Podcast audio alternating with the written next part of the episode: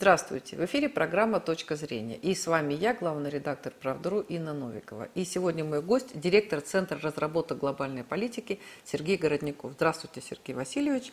Здравствуйте. Начнем сразу с вами с глобального. Да, вот в каком мире, в каком строе мы живем и куда мы идем? Вот сразу так. Понимаете, мы, к нашему счастью, Россия переживает переход от феодальной системы сложившийся в средние века, от феодального христианского вот этого феодализма, э, переход к буржуазному государству э, после многих э, переходов до нас целого ряда государств, на примере которых мы делаем, можем прекрасно делать анализ. То есть уже чисто заниматься индукцией, то есть смотреть на то, как у них это происходило, и смотреть наиболее общие закономерности. Вот у нас началась э, в 1989 э, году классическая буржуазная либеральная революция. Абсолютно классическая, абсолютно такая же, какая была во Великая Французская революция, начавшаяся ровно 100, 200 лет назад. И проходим мы абсолютно те же стадии, что прошла та революция. Другое дело, ну, э, то есть сначала олигархи, потом э, ну, директор, сначала как бы, попытки остановить вот этот вот распад хаос, это у нас это Верховный там, Совет до 93 -го года, потом э, термидорианский переворот, устанавливается власть и олигархии, это вот в 93-м, 93 4 как раз вот ноября произошел этот классический переворот, устанавливается директория, то есть власть олигархов, э, воров олигархов, которые начинают захватывать собственность, приватизировать, превращать ее в личную собственность, пускать ее в коммерческий оборот, спекулятивно в коммерческий оборот, превращать ее в капитал. И э, начинается хаос, бардак, который приводит к тому, что в конечном итоге происходит э, приход к власти Наполеон. Возникают две группировки, как у нас была вот одна группировка Ельцина, а другая Лужков, Примаков. То, точно так же было во Франции. То есть одна Барас, такой же, как Ельцин, человек, абсолютно такой же. И э, группировка с ЕС и э, Дюкло. И вот э, в силу борьбы этих группировок, вот у нас победила группировка Ельцина, да, поставила своего чиновника, а тогда Барас продвигал тоже чиновника своего доверенного, которому он доверял, которого он хотел. Это Эдувиль так называемый Дувиль. Это человек, который был э, ну, очень знакомый Наполеона. Там, вот это они вместе в 1791 году молодыми лейтенантами в одном гарнизоне служили. Но Наполеон э, проводил все время в библиотеке, как он отмечал потом, я тогда очень много читал. А Эду, Эдувиль, он был клубным работником, он по клубу, там были два вида только развлечений, клуб и библиотека. Вот Наполеон в библиотеке проводил. И Наполеон за эти 10 лет сделал, за 8 лет сделал колоссальную личную карьеру, стал мировым, мировой знаменитостью, великим полководцем. А тот Эдувиль, он пошел как чиновник. И вот знаете, была такая ситуация, что вполне мог появиться у них вот такой же Путин, как у нас. Но появился Наполеон и история немножко пошла по-другому. Но режимы одинаковые, чиновно-полицейская олигархическая тирания, которая запускает, устраивает систему э, для э, введения в коммерческий оборот всей страны, всех отраслей, все того, того, что было создано до этого, прежде, вот они пускают в коммерческий оборот. Это э, подъем происходит, ну, как, кстати, самое интересное, что у нас кризис вот, экономики начался в 2007 году. И при Наполеоне в 1807 году начался такой же кризис, перманентный, хронический. Так же, как у нас, вот этот самый, вот сейчас вот это, блок, это, как, э, санкции, да, вот вокруг нас создан кордон. Также Наполеон, знаменитая это, континентальная блокада. Ну просто Наполеон был гений, гений государства, военный гений. И он э, этот кордон расширял победами, и потом он был более буржуазным, он провел сразу буржуазные реформы, основывая, отталкиваясь от Э, он был очень образованный человек и в известном смысле передовой для своего времени. Он провел совершенно буржуазные реформы, э, кстати, знаменитый кодекс Наполеона буржуазное право. Он провел административную реформу буржуазную, уничтожил все автономии. Вот у нас масса автономий сейчас, да, с которыми власть боится даже трогать. А Наполеон их уничтожил. У него была своя Чечня, это в Индии. и он справился и ликвидировал все автономии, выстроил единую централизованную власть, вертикаль государственную. Э, э,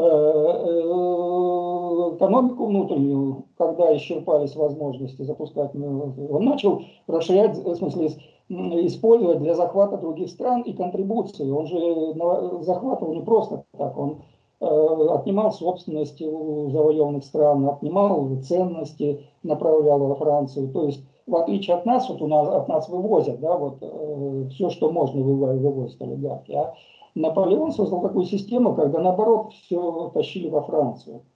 Э, вот, вот это отличие, в принципе. А так, в принципе, режимы одинаковые совершенно. И они надрываются отсутствием ресурсов. Так же, как для Наполеона была главным врагом Великобритания, а для нас Соединенные Штаты. И э, э, Наполеон надорвался ресурсно в борьбе с Великобританией. Э, я сейчас не хочу вдаваться в такие подробности, детали, но там видно, как, почему наш режим неизбежно проиграет Соединенным Штатам ресурсно. Э, и, э, но у нас, из-за того, что у нас э, ядерная страна, так, не, не так легко завоевать, да, вот советская ядерная триада, она нас пока защищает. И знаете, у нас происходит внутренний катаклизм. Вот как Наполеон на Свердле, у них началась реставрация э, феодальной системы, реставрация бурбонов.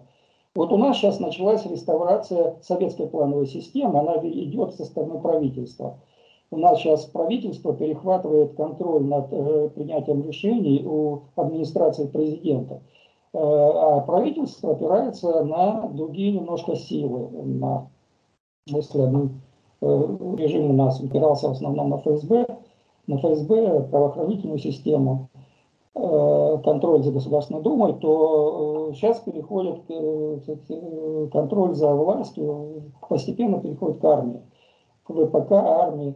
Это ведет нас к определенному этапу попыток восстановить производство, то есть остановить вот эту безудержную эксплуатацию спекулятивной страной, Э, который уже исчерпан, потому что нечего уже просто нечего продавать, нечего захватывать и продавать внутри страны. Все, что можно было превратить э, в капитал, уже захвачено и превращено в капитал.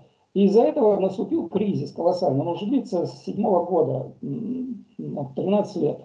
И э, мы не развиваемся именно из-за того, что Э, все возможности для наращивания спекулятивно-коммерческой эксплуатации, они исчерпаны. Надо переходить э, к восстановлению какой-то производственной деятельности, которая создавала бы новую собственность, которую можно было бы опять пускать в коммерческий оборот. Но для этого надо запустить сначала производство этой собственности. Вот э, сейчас у нас такой период, когда мы переходим к этому состоянию. Но это очень период предельной слабости государства, потому что государство истощено ресурсно. Вот как Наполеон на самом деле истощил Францию ресурсно, так и мы сейчас, вот у нас страна ресурсно истощена невероятно. Нам нужно сейчас э, такая вот э, э, изоляция, э, у нас и внутренняя слабость, и внешнеполитическая слабость, и мы не можем стратегические планы даже какие-то выстраивать, потому что непонятно, насколько у нас хватит ресурсов. Э, эта ситуация ведет к тому, что в конечном итоге происходит так называемая, я ее называю, национальная демократическая буржуазная революция, когда уже э, производственная буржуазия, не спекулятивная, а производственная, связанная с ну, производственным интересом приходит к власти. Ну, Франция это была июльская революция 1830 года. В Англии это была э, революция, э, славная революция 1688 года, когда э, через 48 лет после либеральной революции вот, пришли к власти Виги после государственного переворота. Виги пришли к власти, и это партия мелкой и средней буржуазии. Вот у нас должна прийти партия мелкой и средней буржуазии, только она вытянет страну из катастрофического состояния, в котором мы сейчас находимся. Только она запустит э, экономику э, в направлении развития, причем очень бурного. История показывает, что после прихода к власти начинается очень бурный подъем. Э, и в Англии, как раз когда Виги пришли, после 48 лет хаоса разложения экономики, вдруг начался стремительный подъем. И во Франции то же самое. После 30 -го года. Потому что приходят к власти очень энергичные, инициативные люди, связанные с интересами общественного производства, с общественным, которые начинают выстраивать общественно-производственные отношения, буржуазные общественно-производственные отношения, нацеленные на получение э, прибыли через наращивание товарного производства. Вот конкурентоспособного товарного производства. Вот мы сейчас э, движемся к этой же такой же буржуазной национал-демократической революции. А пока мы не пришли, у нас будет сейчас достаточно тяжелое положение, достаточно э, э, ну, э, усугубляемого, усугубляемое мировым кризисом экономическим. Э, в мире тоже идет, ну, по сути дела, вторая великая, ну, следующая, вернее, не вторая, а следующая великая депрессия. Потому что после Великой английской промышленной революции кризисы капитализма э, происходят циклически.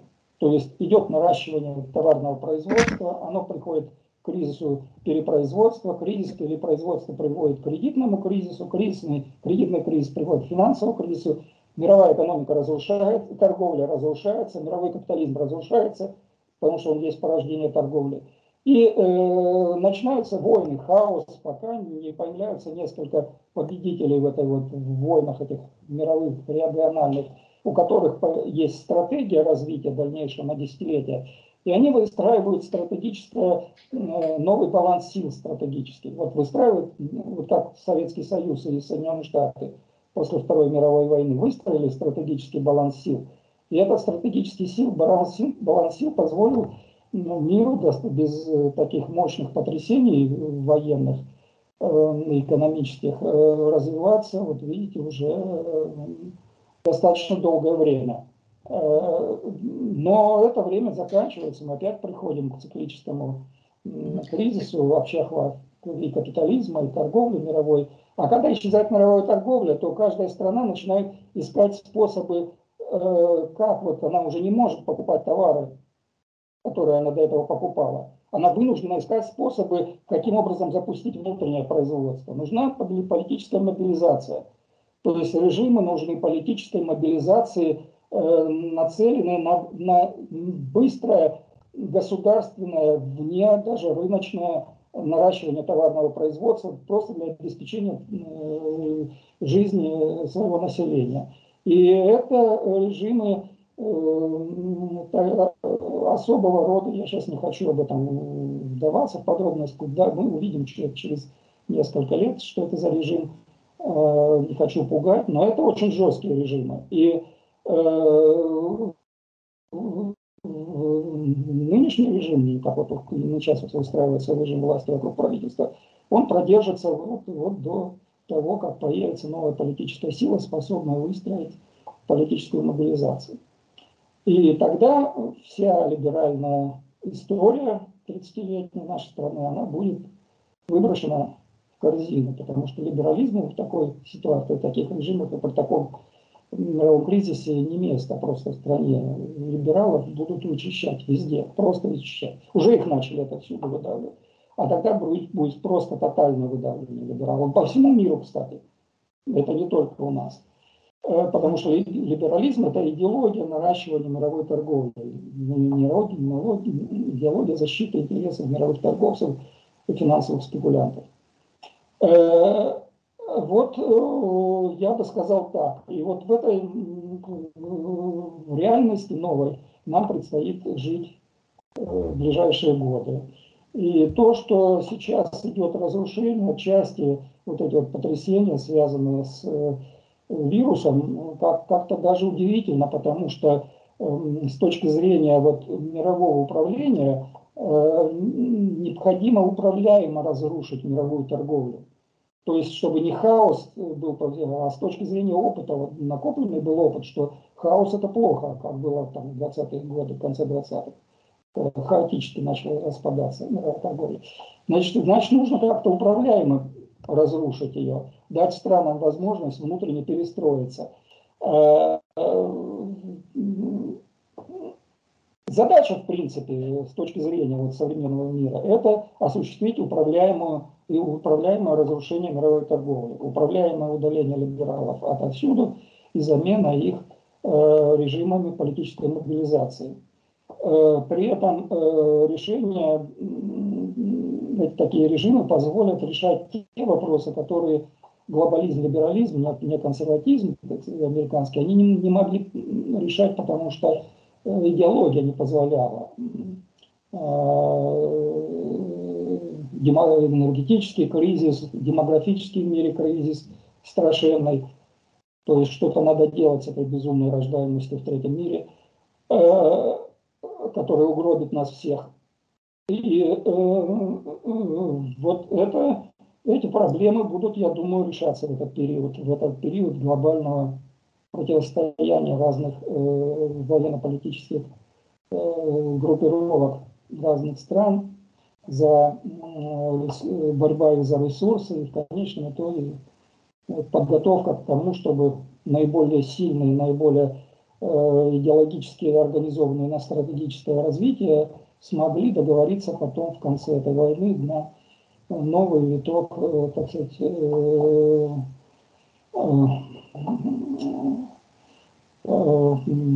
управляемого противостояния, как он был Советский Союз и Соединенные Штаты. Сергей Васильевич, можно я вас перебью? Вы вот говорите, что там задача уничтожить мировую торговлю. А зачем уничтожать мировую торговлю? Кому это выгодно? Это же как бы... В первую очередь выгодно э, Соединенным Штатам, потому что они э, э, создали такую систему, что поддерживая 30 лет, искусственно поддерживая Э, мировой торговли, собственно, кризис наступал уже в 80-е годы. Но вот э, крах Советского Союза позволил создать некую искусственную систему, которая позволяла от, оттянуть э, этот мировой кризис капитализма. И э, кризис этот был, э, в смысле, преодолевался на основе э, теории неоконсерватизма о том, что Э, нужно подстегивать спрос кредитами, то есть кредитное кредитование спроса. То есть государство берет на себя обязательство кредитовать население на то, чтобы население покупало все больше и больше и больше. А для того, чтобы деньги для кредитов набрать, э, Соединенные Штаты закладывали все, что можно, делали займы в мире. И то есть они себя ставили под колоссальный удар. То есть если у них экономика не, не, не растет настолько, чтобы возвращать эти кредиты, то у них кредиты накапливаются, колоссальным образом долг страны растет, и в конечном итоге э, этот э, колоссальный долг, долг становится угрозой для самих Соединенных Штатов. Потому что если эта э, пирамида рухнет, как было в Англии в 29-31 году, то для страны это будет катастрофа, как была катастрофа для Великобритании после 1931 года, когда она просто перестала быть мировой державой.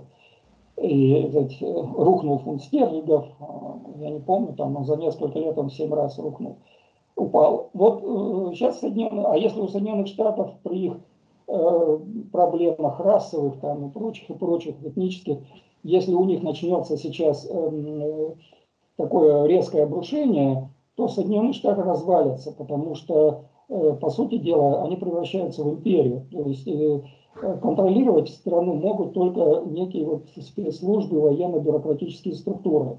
Потому что конфликты слишком большие, межэтнические, межрасовые, которые э, стоит только резко ухудшиться уровню жизни и отсутствие перспектив, они выльются в гражданскую войну. Но мы видели, собственно, при, на выборах, при преддверии эти всплески вызревающей гражданской войны. Поэтому Соединенным Штатам выгодно управляемо обрушить э, мировую торговлю, чтобы постепенно э, решить вопрос, как э, избавиться от этого долга. То есть они не хотят больше брать э, кредиты на мировых рынках, и за, за, счет этого, за, этих, за счет этих кредитов поддерживать мировую торговлю. Потому что от мировой торговли получается, что выгоду получают э, не Соединенные, не столько Соединенные Штаты, сколько страны третьего мира, которые смогли организовать конкурентоспособное товарное производство при, дешевых, э, при дешевой рабочей силе. Как Китай, допустим, Индия, э, Вьетнам. То есть выигрывают страны, которые смогли в этой системе, э, которую выстроены Соединенными Штатами, получать больше выгоды, чем сами Соединенные Штаты. гораздо больше. Ну, Китай для них опасен, извините, я перебиваю, да, но а, американцы, Америка неоднократно говорила о том, что их главная задача сдерживать Китай, и это самая большая для них опасность, еще более опасная, нежели Россия. Да, а это стало вот в последние годы. Дело в том, что Китай сейчас начинает, занял то, то же место, которое заняла, э, занял Советский Союз. Там только началось раскрестьянин. Там идет мощный проблем, мощный подъем э, экономики за счет НЭПа. У них классический НЭП. То есть э, НЭП, который, это вот у нас, в принципе, Сталин первые пятилетки, это было продолжение НЭПа. Просто такие тогда были условия международные, мировые, которые заставили выстраивать этот чисто, э, э, предельно авторитарно. Китай имел возможность последние десятилетия, в силу более мягких условий в мире, он имел возможность более гибко проводить этот НЭП и получить максимальную выгоду от этого НЭПа. И сейчас ему тоже придется трансформировать. И он выживал за счет, конечно, он поднимался за счет Соединенных Штатов, и получили Соединенные Штаты, вырастили себе э, вместо э, Советской России, вырастили Китай, который никак не хочет встраиваться в те правила э, свободного рынка, который навязывает Соединенные Штаты всему остальному миру в интересы своих элит. И э, конфликт этот нарастает, и он становится настолько острым, что э, уже поднимают. Вы смотрите, везде уже заговорили о ядерной войне, о мировой ядерной войне. Везде уже привыкают, приучают мир к тому, что ядерная война – это нормально. Такого не было.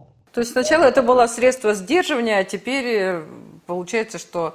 Э, теперь средство войны и победы. Потому что, конечно, если ядерное оружие выйдет в космос, и там создадут платформы с ядерными лазерными способами поражения, то э, кого-то, знаете, э, у кого-то может сработать такое, особенно если компьютер это будет управлять, может сработать такое подозрение. А давайте вот пусть они отправляются в ад, а мы попадем в рай. Вот вы заблуждаетесь. Вот у нас проблема э, мегаполисов, вот, вот, вот либералы привели к тому, что за 30 лет э, они создали в Россию э, Москву и Питер которые согнали э, чуть ли не четверть населения страны. Ну, вы, э, вы представляете, вот в огромные такие агломер... собрали такое количество населения, причем самого активного, самого энергичного, возникает естественное соображение вот у Генштаба. Вот я представляю, американцы думают, черт возьми, ну хорошо, давайте мы запустим на Москву,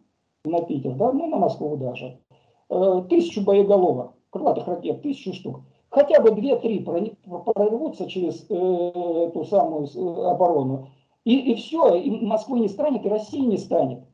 То есть с точки зрения вот современной войны ядерной, наоборот, надо, чтобы население было рассредоточено по территории, понимаете, чтобы были небольшие, средние, мелкие города, тогда у страны есть шанс победить. А мы сейчас на самом деле провоцируем вот то, что сделали либералы, и продолжают делать с Новой Москвой, мы провоцируем Запад на ядерный удар. Понимаете, вот у них появляется представление, что можно победить одним ударом. Вот это очень опасная ситуация, очень опасная.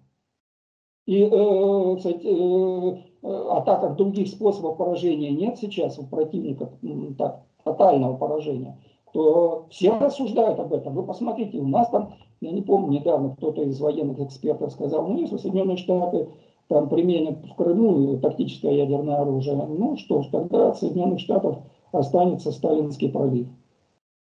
Ну, то есть мы начнем такой ядерный уже удар, что у них там от Соединенных Штатов исчезнет, пролив возникнет. Но они ведь это тоже понимают, когда... А, вы там... знаете, проблема стоит в том, что понимать одно, а, э, как, как вы знаете, войны никто не хотел, но война была неизбежна. Украину превращают в, в плацдарм. Открыто, откровенно превращают в плацдарм. Прибалтику уже превратили в плацдарм.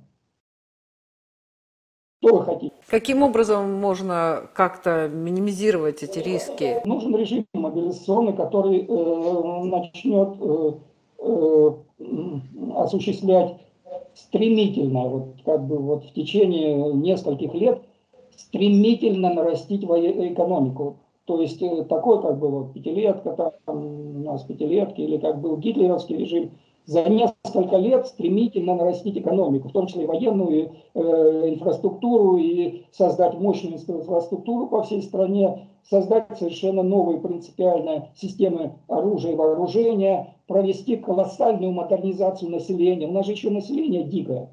Я вот выхожу и там вижу, вот, пока пройдешь там, допустим, куда-то до метро или до Ашана, там масса пьяниц, понимаете, пьян с утра, пьяных и русских мужиков. Да, да. То есть это этих мужиков нужно встраивать таким образом, чтобы они не пили, а приносили пользу. То есть это нужно жесткий режим, который заставит их принципиально изменить, коренным образом изменить свое поведение начинаете из молодежи создавать высокообразованных технологическом, техническом, технологическом э, плане э, специалистов. Это нужен режим мобилизационный, вы понимаете, мобилизационный. Это надо образование, работу, социальные гарантии, жилье. Это нужно все, чего, о чем мы говорим. Когда идет вопрос выживания государства, многие гарантии инстинктивно люди, люди чувствуют, что не до гарантий, как было во время Второй мировой, как у нас в Великую Отечественную войну. Они готовы, надо, чтобы население осознало, что необходимо изменить э, поведение. Нужна переход к мобилизационному поведению всей страны, понимаете, всей страны. А для этого нужна совершенно другая элита. Это колоссально нужна смена элит, потому что нынешняя элита на это не способна. Нужна идеология, нужна политическая партия, способная осуществить такую задачу. Вот мы сейчас будем ради государства будет инстинктивно идти к этому же пути. На этом пути к поиску вот этой вот силы, которая сможет идеологической, политической, которая сможет повернуть э, Россию к мобилизационной политике. Это так вот, как Петр Великий вот появился, как Ленин появился. Мы еще молодое государство исторически. Мы не можем погибнуть. Мы, до, мы должны произвести внутреннюю реформу, реформацию внутреннюю, колоссальную, принципиальную, как вот Петр Великий или Ленин проводил колоссальную реформацию для э, выживания в новом мире, в новой реальности.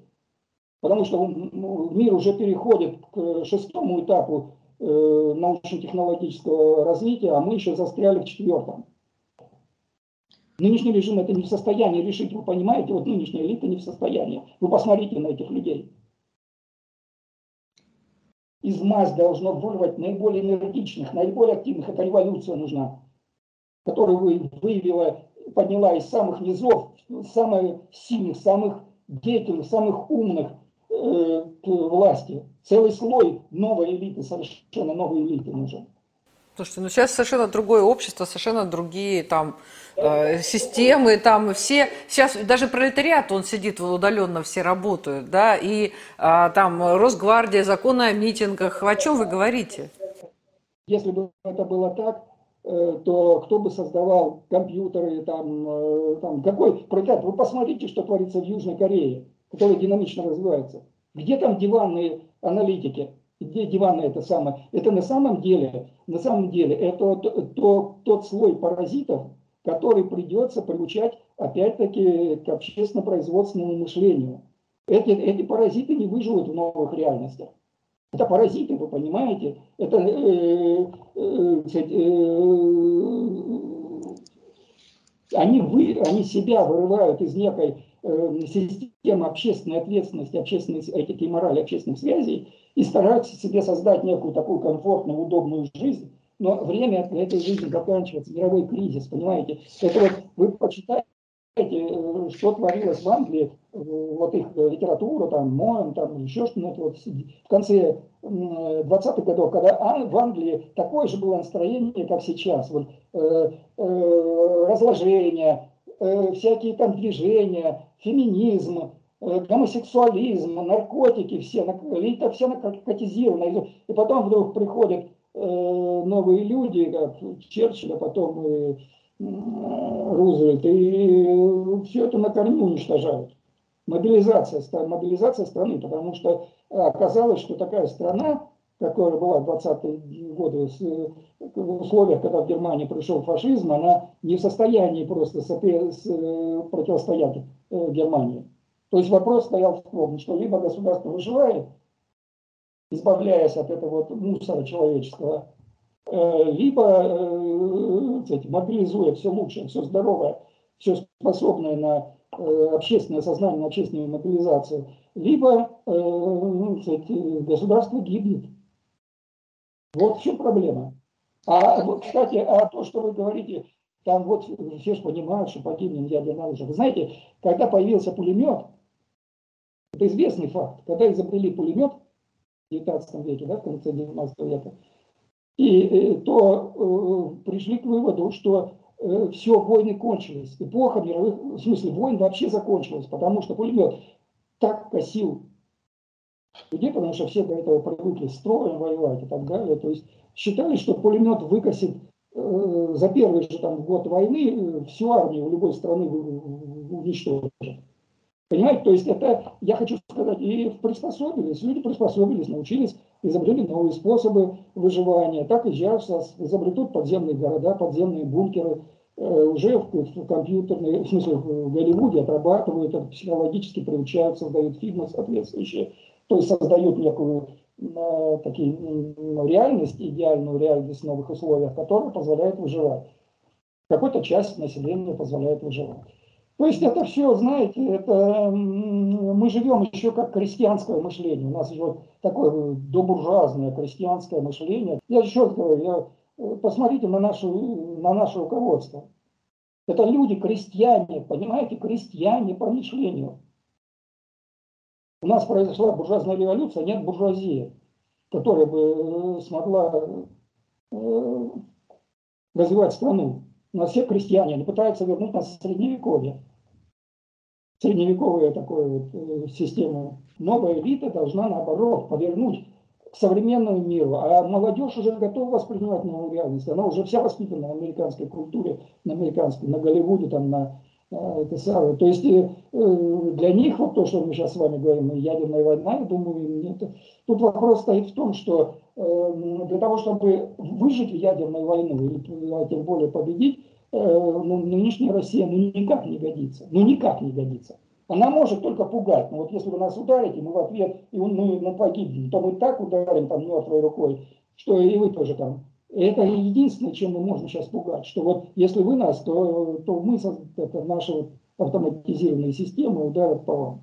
Ни к чем другим мы не можем угрожать. И мы отстаем, потому что появляются новые совершенно виды оружия, которые могут, способны потенциально нейтрализовать ядерное оружие. То есть вот лазерное оружие современное, э, выстроить современные системы шестого, шестого технологического уклада, и на его основе создадут новые виды оружия, они смогут перехватывать и ядерные ракеты, и самолеты,